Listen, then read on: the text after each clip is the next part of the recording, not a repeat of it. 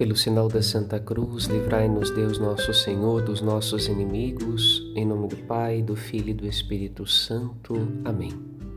Como é bonito despertar ouvindo esta passagem do Evangelho que narra a aparição de Jesus ressuscitado aos discípulos às margens do mar da Galileia.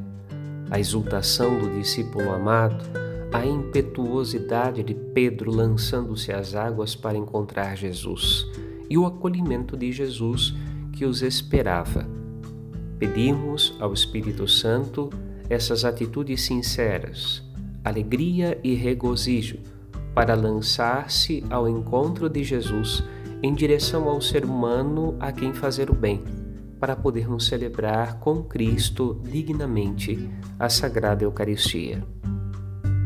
Feliz Páscoa para você e para toda a sua família. Padre Rodolfo.